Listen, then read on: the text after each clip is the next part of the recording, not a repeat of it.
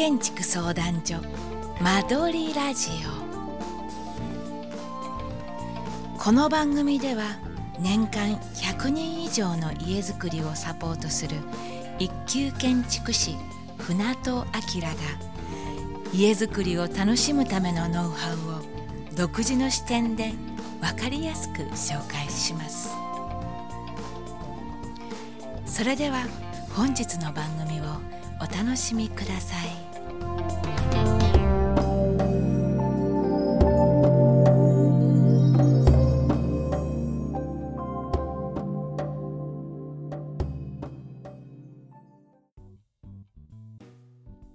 こんにちは。カエル建築相談所の船戸です。間取りラジオを始めます。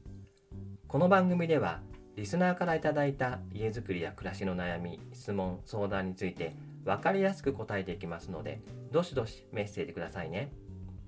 前回、ラジオネーム平屋を建てるぞさんから、床材の素材で迷っています。木材、合板フローリング、クッションフロア、タイルなど、おすすめの使い分けがあれば教えてください。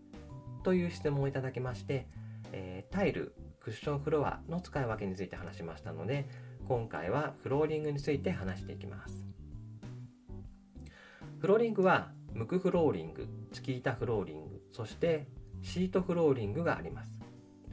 無垢フローリングは原木を切断加工したフローリングですね。えー、突き板フローリングは0.2から2ミリ程度にスライスした無垢の板を合板に貼ったものです。え2ミリくらいの厚さのものはノコでね原原木を切断するため引き板っていうふうに言うこともあります。シートフローリングはオレフィンシートという樹脂製のシートに木目を印刷したものを MDF や合板に貼ったものです。なので表面に関しては、え、木ではなくて、え、プラスチックですね、になっています。で、価格やグレードで言うと、ムクフローリングが一番高価で、その次が月板。で、最も、まあ、リーズナブルというか、えー、安価なのがシートフローリングになります。10年くらい前まではシートフローリングはそこまでメジャーでなかったと思うんですけど、今は7割以上がシートフローリングになってるそうです。えー、ムク板、ムクと月板シートの性能的な違いは表面処理の方法によって変わってきます。えー、無垢でもね、UV 塗装をすればワックスフリーにできますので、毎日のメンテナンスでは大差がないと言いますね。あの UV 塗装すると、えー、まあ水拭きはできないんですけど、固く絞った雑巾、まあ基本空拭きなんですが、ちょっと汚れちゃった場合とかは固く絞った雑巾で、えー、拭けばそれで済むという感じになります。で、見た目はね、無垢と突き板シートで、まあ、見た目が比べるとね、分かっちゃうんですけど、まあ、その3つをね、ならえー、比べてみると分かるんですけど、まあ、これはね、えー、好みとか、インテリアのイメージによって違ってくると思います。で、あと、無垢、無垢とか、突き板の場合は、経年変化によって、フローリングが黄色みとか赤みを帯びてきますので、まあ、天然木を使った場合はね、それも楽しみになってきますね。で、先ほどの見た目なんですけど、これはもうショールームでね、大きな面積を敷いてあるところを見るのが一番良いと思います。えまあ、サンプルで見るのもいいんですけど、まあもちろんサンプル確認はしてほしいんですけど、やっぱりね、小さいサンプルと実際大きく貼ってある場合っていうのは全然違ってきますし、特にね、えー、ムク板の場合は、えー、ムクフローリングの場合は、あのー、サンプルというか、えー、フローリングによってね、フローリングの場所によって色が全然違ったりするので、やはりこれは全体で見ないと、えっ、ー、と、たまたまね、あのー、サンプルできたのが薄い色のものだった、サンプルだったけれど、実際はまあ薄いのもあるし濃いのもあるしみたいな感じなのでそこだけ見ちゃうとちょっとねイメージが違うってことになりますのでこれはね必ずねあの必ずというか可能であればねあの大きい面積で敷いてあるのを見た方がいいかなっていうふうに思います。であの使い分けってことで考えると水回りや玄関土間以外は、まあ、全てねフローリングが可能ですので使い分ける必要は特にないと思うんですけどあるとするとコスト面での使い分けです、えー、例えば全て無垢フローリングにしたいけれど予算的に難しいので、まあ、LD だけね無垢であとは月板シートにするとかはよくありと思います、まあ、最初の見積もりは全部無垢だったんだけどまあいろいろね、あのー、足していくと例えばキッチンにいいものを使いたいとかまあいろいろあるじゃないですか。そういうのを足していくとちょっとお金が厳しくなってくると。で結構フローリングってね面積が大きいので割とそこで下げるとまあ予算的には楽になってくるので、えー、まあ、部分的にね南戸とか子供部屋とかそういうところに関してはちょっと安いのを使うとかっていうのは、まあ、コストダウンの方法としてはあると思います。またあの裸足でね歩く時の感触にこだわってる方とかっていうのはムクフローリングにアウロとかオスモとかっていう、まあ、自然塗料を使ったねフローリングを採用することがあるんですけど、まあ、全てねそれにしちゃうとメンテナンスが大変なので、まあ、LD とか主寝室などを一部に使うっていう方法もあると思います。あとは単純にあの部屋のイメージが違うから違う樹脂を使うってこともありますね。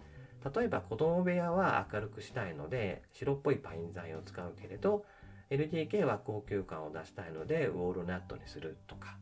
っていうのもありだと思いますね。えー、パイン材っていうのは北米で採れる松のことです。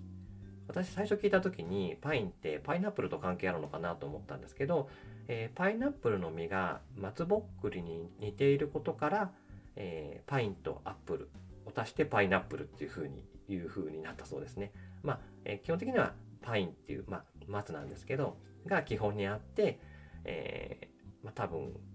植民地時代とかですねに、まあえー、と南の方に行ってパイナップルを見た時に、まあ、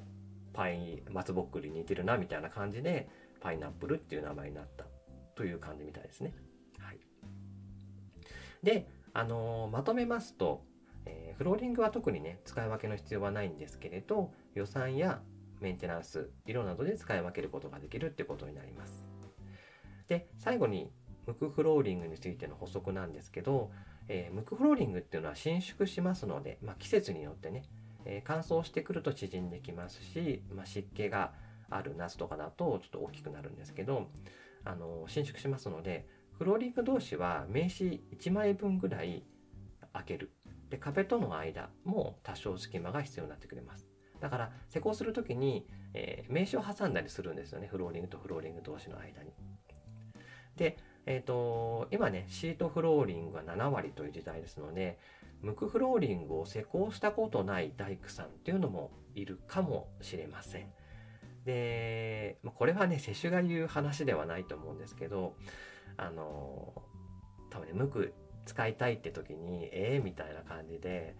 いう工務店さんとかっていうのはあると思うんですよ。まあ、必死にこう抵抗するみたいな。無垢は反りますよとかなんかいろいろ言って、まあ、やめさせようとするようなところもあると思うんですけどそういうとこはちょっと自信がなかったりとかやったことないとかっていうのはあると思うので、まあ、ちょっとねどういうふうに施工するのみたいな、まあ、ちょっと無垢にはしたいんだけどちょっと無垢やったことあるのみたいなとか無垢の施工方法とかねどういうふうにするんですかっていうのはちょっと確認した方がいいかもしれないですね。あの私聞いた話はちょっとそういうの知らない人が施工してすごい反っちゃったみたいな話はよく聞くのでちょっとそれはねあの確認した方がいいと思います。あ、の、えっと、工務店さんがね、無垢フロール、無垢を進めるようなところは全然 OK なので、そういうとこは安心してしていいと思うんですけど、まあ、やったことない風なところっていうのはちょっと気をつけた方がいいと思いますね。はい。今回は以上になります。それでは次回も皆さんの質問に答えていきますので、どしどしメッセージくださいね。ではまた来週、さようなら。